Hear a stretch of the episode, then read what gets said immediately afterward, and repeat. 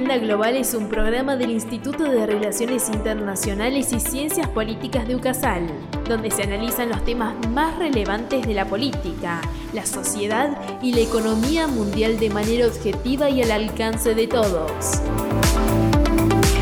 ¿Te quedas a escucharnos?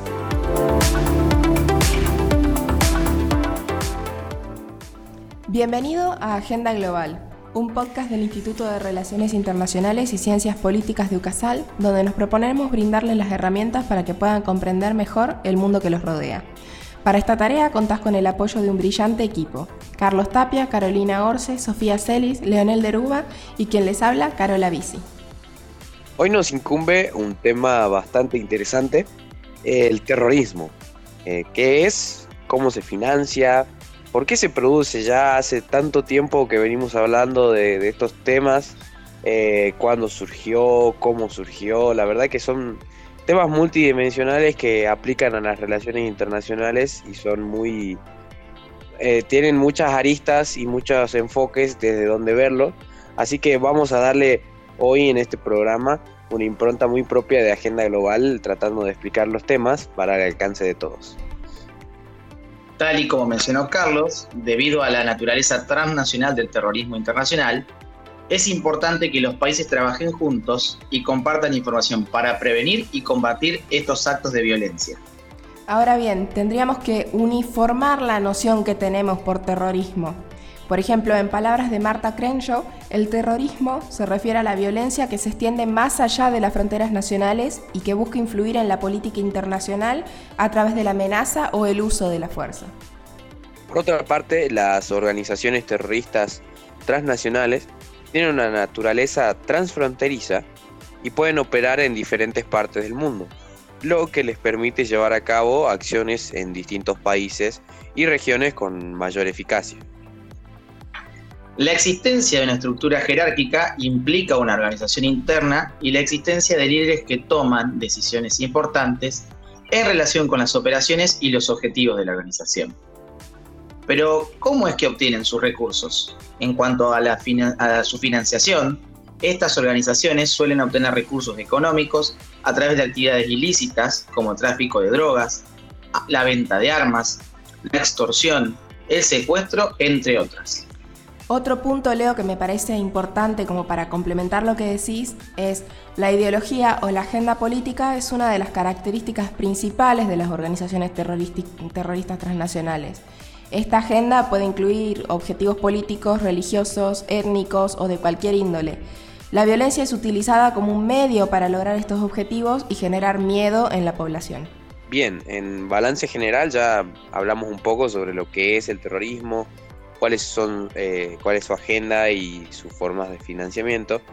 Pero hay que darle una cara, o sea, es oportuno comenzar también a, enlistar algunas organizaciones terroristas transnacionales activas en la actualidad. Tenemos en, en, primer lugar una de las, lo que serían las más conocidas, lo que es Al Qaeda, fundada en 1988, la cual es una organización terrorista que busca la creación de un Estado Islámico en el mundo.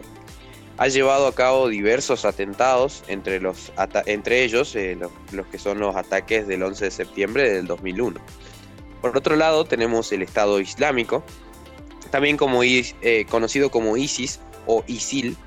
Es una organización terrorista que busca la creación de un Estado Islámico también en el territorio que actualmente ocupa Irak y Siria ha generado una gran preocupación por su capacidad para reclutar seguidores a, nivel internacional. Siguiendo, esta lista que estableció Carlos, una de las más famosas también es Boko Haram, fundada en Nigeria en el año 2002. Es una organización terrorista que busca establecer un Estado islámico en el país africano ha llevado a cabo numerosos atentados y secuestros, especialmente contra la población cristiana y las escuelas. Otra conocida es Sendero Luminoso, una organización terrorista peruana que busca la creación de un Estado comunista en el país. Fue fundada en 1980 y llevó a cabo una intensa actividad armada durante los años 80 y 90, aunque su capacidad operativa ha disminuido significativamente. Todavía sigue siendo considerada una amenaza para la seguridad nacional del Perú. Trayendo también un indicador, el Institute for Economics and Peace publica su análisis sobre la evaluación de la amenaza terrorista.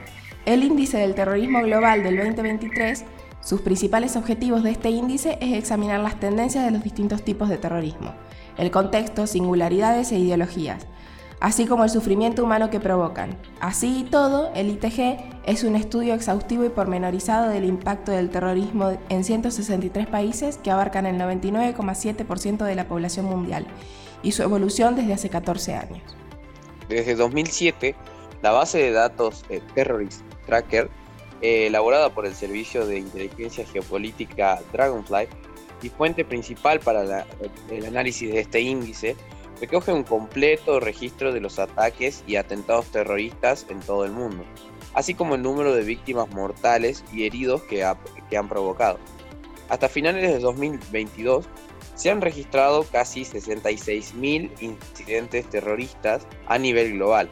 Y aunque en el pasado año se cerró respecto a lo que sería 2021 con una reducción total del 9% de las muertes por el terrorismo y del 28% de atentados, estos se han vuelto más mortíferos, pues la letalidad media por atentado eh, ha aumentado en un 26%. En cuanto al análisis por grupos terroristas, características generales y procedimientos, el índice 2022 destaca los siguientes aspectos. El autodenominado Estado Islámico, Daesh, y sus filiales sigue siendo el grupo terrorista más mortífero del mundo en 2022 el terrorismo de motivación ideológica sigue siendo el más común en Occidente, mientras que el terrorismo de motivación religiosa ha disminuido en un 95% de su punto álgido en el año 2016. Volviendo a una perspectiva más local, la Argentina es un país que ha sufrido en carne propia los efectos del terrorismo. En la, década de los 90, el país fue escenario de dos atentados terroristas más importantes previos al 11S el atentado a la Embajada de Israel en el 92 y a la AMIA en el 94. Desde entonces, la lucha contra el terrorismo ha sido una prioridad para el Estado argentino, que ha adoptado una serie de medidas para prevenir y combatir este fenómeno. Para constatar esta prioridad, eh, comentamos también que una de las medidas más importantes adoptadas por el Estado argentino en la lucha contra el terrorismo fue la creación de la Unidad Especial de Investigación de Actos de Terrorismo Internacional, en el año 1992. Esta unidad, eh, dependiente del Ministerio de Justicia y Derechos Humanos, tiene como objetivo investigar y perseguir los delitos de terrorismo internacional y otros delitos conexos, como el lavado de dinero y la financiación del terrorismo. También en este análisis incorporamos las iniciativas de los organismos internacionales, comenzando por aquellas puestas en práctica por parte de la ONU para prevenir y combatir el terrorismo, y la ONU ha ratificado los principales instrumentos internacionales en la materia, como la Convención Internacional para la Represión de los Atentados Terroristas Cometidos con Bombas y la Convención Internacional para la Represión del Financiamiento del Terrorismo, así como también pertenecemos a organizaciones internacionales, como el Grupo de Acción Financiera Internacional, GAFI, y el Grupo de los 20, G20, que trabajan en la prevención y el combate del lavado de dinero y la financiación del terrorismo. A modo de CR me gustaría compartirles un poco una reflexión. Además de todo lo que veníamos desarrollando de manera general, es importante abordar las causas subyacentes del terrorismo, como la exclusión social, la discriminación y la marginalidad. Esto se hace a través de políticas y programas que promuevan la inclusión social y la equidad. La prevención del terrorismo también requiere la participación activa y comprometida de la sociedad civil, las comunidades y los grupos vulnerables en la promoción del diálogo y la cooperación estructural y la prevención de la radicalización violenta. Así es como también llegamos al final de nuestro programa de hoy, buscando como siempre eh, traerte temas de interés sobre la realidad internacional. Si te gustó nuestro contenido, te invito a que nos sigas en nuestras redes, arroba Agenda Global IRICP en Instagram y Agenda Global por Facebook para mantenerte al tanto de las novedades que se vienen. Te agradecemos por tu compañía y esperamos contar con vos en el siguiente encuentro. Como siempre, esto es Agenda Global, el mundo en tus manos.